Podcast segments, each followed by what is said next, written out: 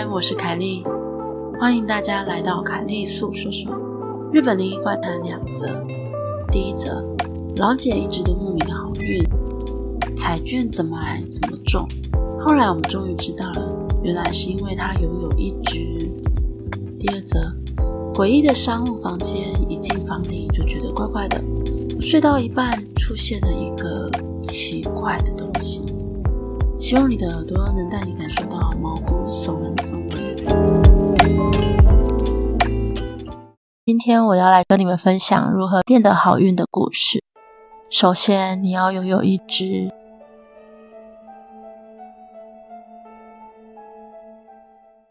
这是关于我老姐的故事。我老姐这人运气很好，买了彩券的话多半会中奖。虽然说是中奖，可惜也不是到三亿日币那种梦幻大奖的程度，大概就是会中个三千日币之类的金额。而因为中了太多次都数不清了，金额比较高的大概中过三次十万日币。那时候老姐超开心的，买了松阪牛啊、黑尾鱼上腹肉之类的，我也很开心，所以我记得很清楚。而最近她不再买十张连号的彩券，而改成一次买三张。大概在半年之前，在下班路上好像是喝了酒吧，老姐她微醺着骑着淑女车，结果在路上摔了一大跤，到家的时候几乎都要哭出来了。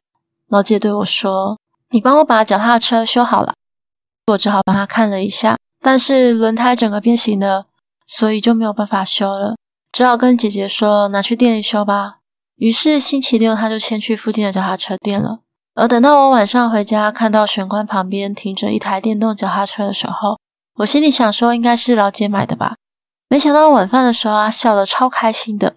她跟大家报告是怎么一回事。当时她去了脚踏车店给店员看过以后，结果修理费好像很贵的样子。在她深度烦恼到底要修理还是买新车的时候，有个阿婆牵着脚踏车来了。她听阿婆跟店员说话的内容。原来是想要把脚踏车处理掉，因为阿婆年纪大了，要搬去养老院，继续骑脚踏车也很危险，所以就算牵过去也没有要骑。而店员就说，因为我们没有在卖二手车，要收两千五百日币才能帮你处理哦。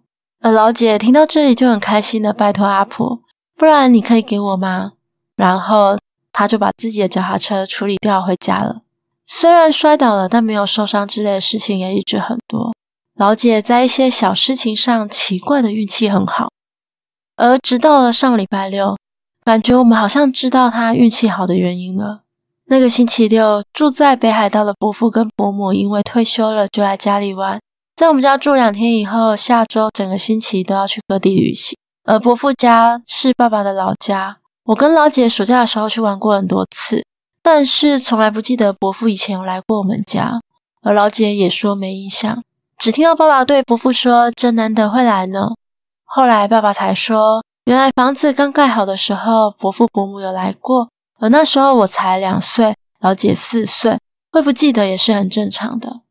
而等我们将和室整理干净之后，就准备带他们过去休息时，伯父说着“真怀念啊”的时候时，伯母却是一直盯着神坛看。伯母是辅导人，感应能力非常强。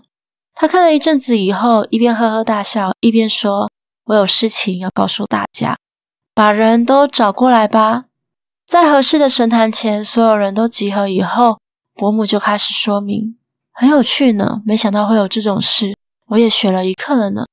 正常来说，神明应该会很生气呢，这次却放过他了呢。”大家听着伯母说的话，却完全搞不清楚他在说什么。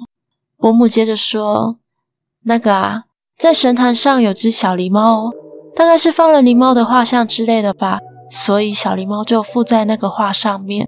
而这只小狸猫本来就不是坏东西，就自然的留在那的感觉。一开始可能是扮恶作剧就是了啦，但被放上神坛，每天被拜着拜着，就搞不清楚状况，往好的方向误会了的样子。听到这里，我们想了一下。”想到我们的老爸虽然不是信仰特别虔诚的人，但他还是每天习惯性的早上会往神坛跟佛坛拜一下，其他人也偶尔会拜拜。伯母接着说：“那只狸猫啊，非常拼命的努力，想要变得跟神一样哦，虽然是有一点能力，但是毕竟是小狸猫，只能做出一点微不足道的小事。不过很了不起呢，持续一百年的话，也能有不错的能力。继续下去，有一天能成神也不一定哦。所以啊，让我觉得为了不要让他半途而废，应该对他稍微更好一点才对呢。有人知道那张画吗？这时候老姐就啊的一声去搬了台阶来，开始翻找神坛，然后拉出一张像是图画纸的纸张，似乎是老姐小学一年级的时候画的。当时她很喜欢画图，总是到处乱画。有天老妈出门买东西时，她就开始画了起来，画到没纸可画了，就在和氏壁橱的门上涂鸦。可想而知，老妈回到家就暴怒，把老姐画的东西全部都丢掉了。而那时候，老姐只有把一张最喜欢的图藏了起来。当然，大家都很在意画的内容啊，就对老姐说：“拿出来看看啦。”她才不情不愿的给我们看。但我们看了很久，实在难以分辨画的是什么，是狸猫、狗、猫、狐狸，完全看不出来，像是毕卡索画的一样。大家提出了各种看法，问了老姐说：“这到底是画啥？”她才不爽的回答：“应该是马吧。”天啊！把这个说是马的老姐很厉害，觉得上面画的是我的狸猫，她的感受力也非常了不起。而我们根据伯母的建议，把画装进相框，放在神坛的边上。伯母说，她从以前就知道她在姐姐身边，不过因为不是坏东西，就没有多管了。原来变成这种状况，倒是到今天才知道了呢。因为她在姐姐身边守护着，姐姐要来拜她哦。伯母说完之后，又呵呵大笑着。话说呢。我老姐虽然运气好，不过男人缘似乎是另一回事。今年二十九岁，明年就要过三十大关了。身高一百六十四公分，体重三围不明，系罩杯 O 型天蝎女。有人愿意带回家吗？有附送狸猫哦。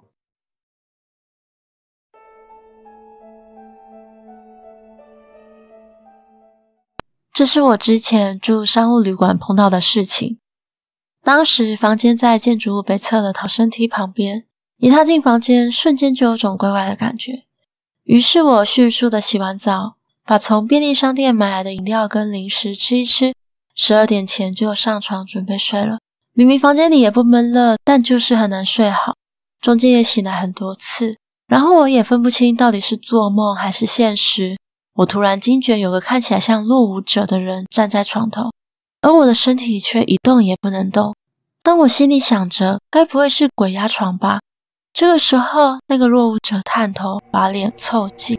他说：“请问一下，有看到我的假发吗？”我想，那根本就是落伍是灵眼的鬼魂吧。故事结束喽。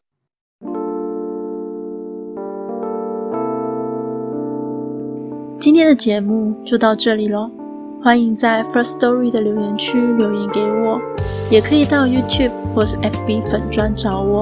下次你想听听什么故事呢？我们下次见喽。